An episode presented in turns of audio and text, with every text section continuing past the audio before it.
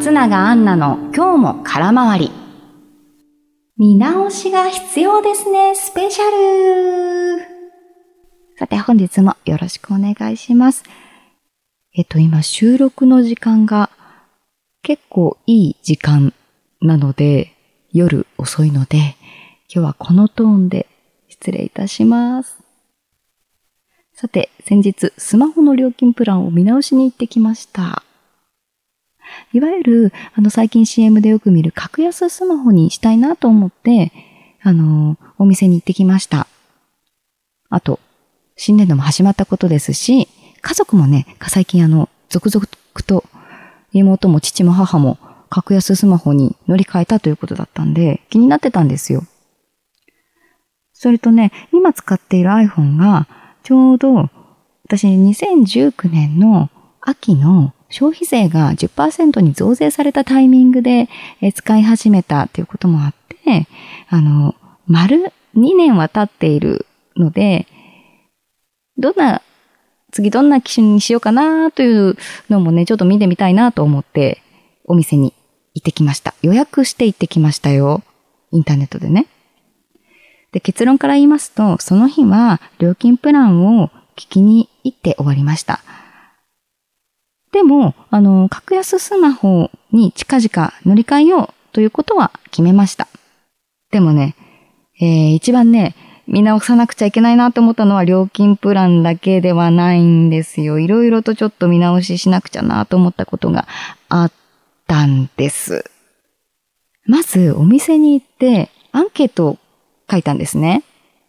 どんなアンケートかというと、そのスマホに関して何か困っていること、知りたいことはありますかという質問が書いてあるアンケート、あと、その、どんなアプリをあなたは一番使いますかという質問が書いてあったんですね。で、レ点をつけていくんですけど、すごいんですよ。Facebook、Twitter、Instagram、SNS ですね、これは。私はもう今の全部こう当てはまるんですけど、他にね、えー、Netflix、YouTube、Amazon プライム、その他って書いてあって、その他のところに、すんごいたくさん思い浮かぶんですよ。TikTok、あと、なんだ。えー、だってラジコも聞きますよ。プレミアム会員だし、あと、これもアンカーとか、ポッドキャスト聞くから、スポティファイもあるし、私その時にこう書き出してみて思ったんですけど、依存症ですね。スマホ。いやー、あの、スマホ、便利だし、すごくこう、スマホで、あの、これで遊んだり生活を豊かにするっていうところちょっと超えちゃってますよね。スマホを中心に生活が回ってしまっている。もしくはスマホにまずいぞ、支配されているってその時に思いました。ね、確かにね、触れる時間は多いんですよ。うん。どこか行く時とか、家で作業してる時も、ラジコでラジオ聞いちゃうし。まあ、それは、また、その見るとは違うからなぁと思うんですけど、まあ、それにしても、やっぱり、その SNS を使う時間もすごく多いですし、無意識にこう、例えばインスタグラムとかツイッター開いちゃう。で、パーっと見てしまう。まず、その時間って、ちょっともったいないなって思いました。で、それから、やっぱりただでさえ、あの、すごく人と簡単にやりとりができるし、で、もちろんそれが楽しいし、ありがたいしっていうことも、ね、たくさんある一方で、やっぱりあの、SNS 疲れはしてるなと思います。うん。あ、私はですよ。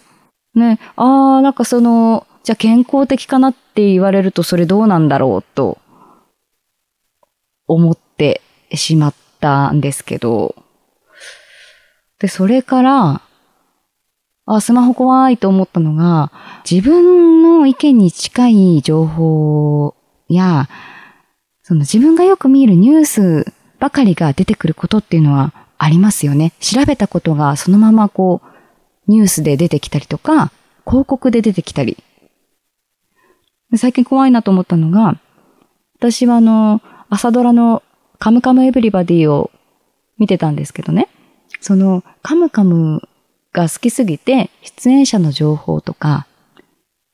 これからどうなっていくんだろうっていう予想をインターネットでしているホームページとかがあったんで、そういうところを覗いたりしてたんですよ。そしたら、ニュース欄のところにすっごくこうカムカムの話題がたくさん出てきてしまって、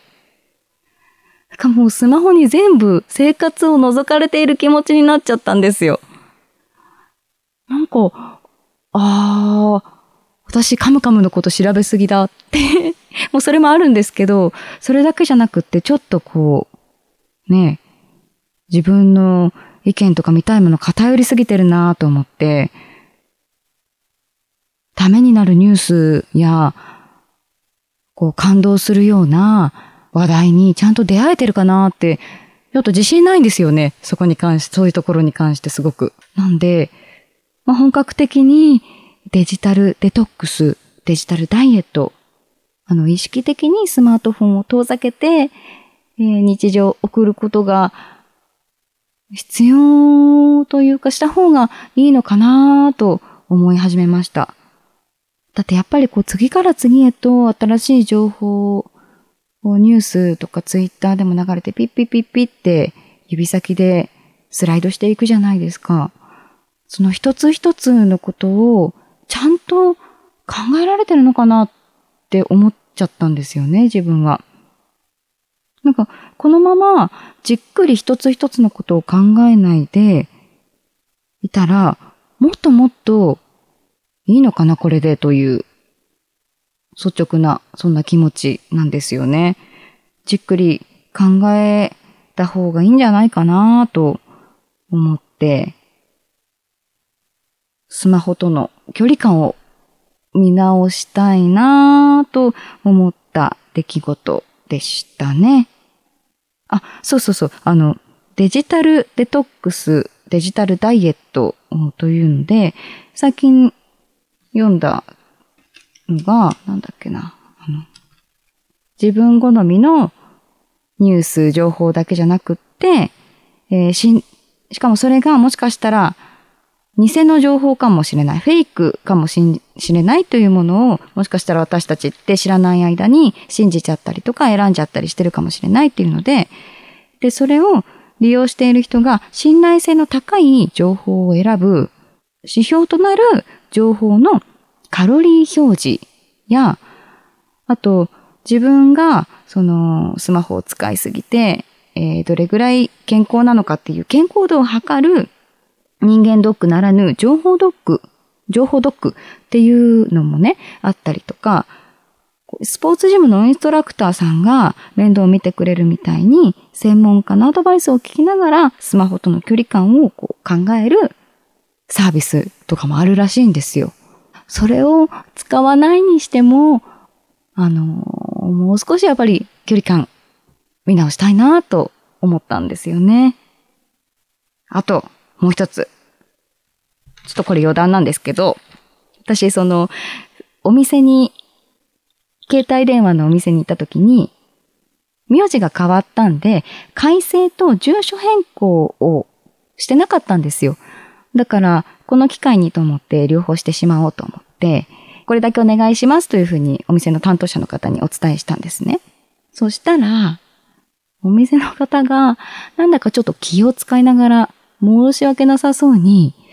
最近近しい方で、うちの会社から別の会社に乗り換えた方っていますか？っていうふうに、あの、聞かれたんですね。で、私もピンと来たんで、あ、妹と父と母だって思って、あ、家族が、あの、最近、格安スマホの会社に変えましたっていうふうにお伝えしたんですよ。そしたら、ああ、そうでしたか。あの、家族割から誰もいない状態になってしまって、あの、お一人だけ入ってる状況なんですよ、というふうに言われて、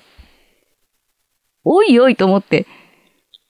あの、私一人で家族割に入ってたんですよ。それって何の意味もないんですよね。全然割引とかなくって。で、誰も教えてくれなかったんですよ。そのスマホにしたよ、あの、格安スマホにしたよということは聞いてたんですけど、そんなその、家族割から抜けたなんて誰も教えてくれなかった。ちょっとって思って、家族との関係も見直したいなって思った、そんな今日この頃でした。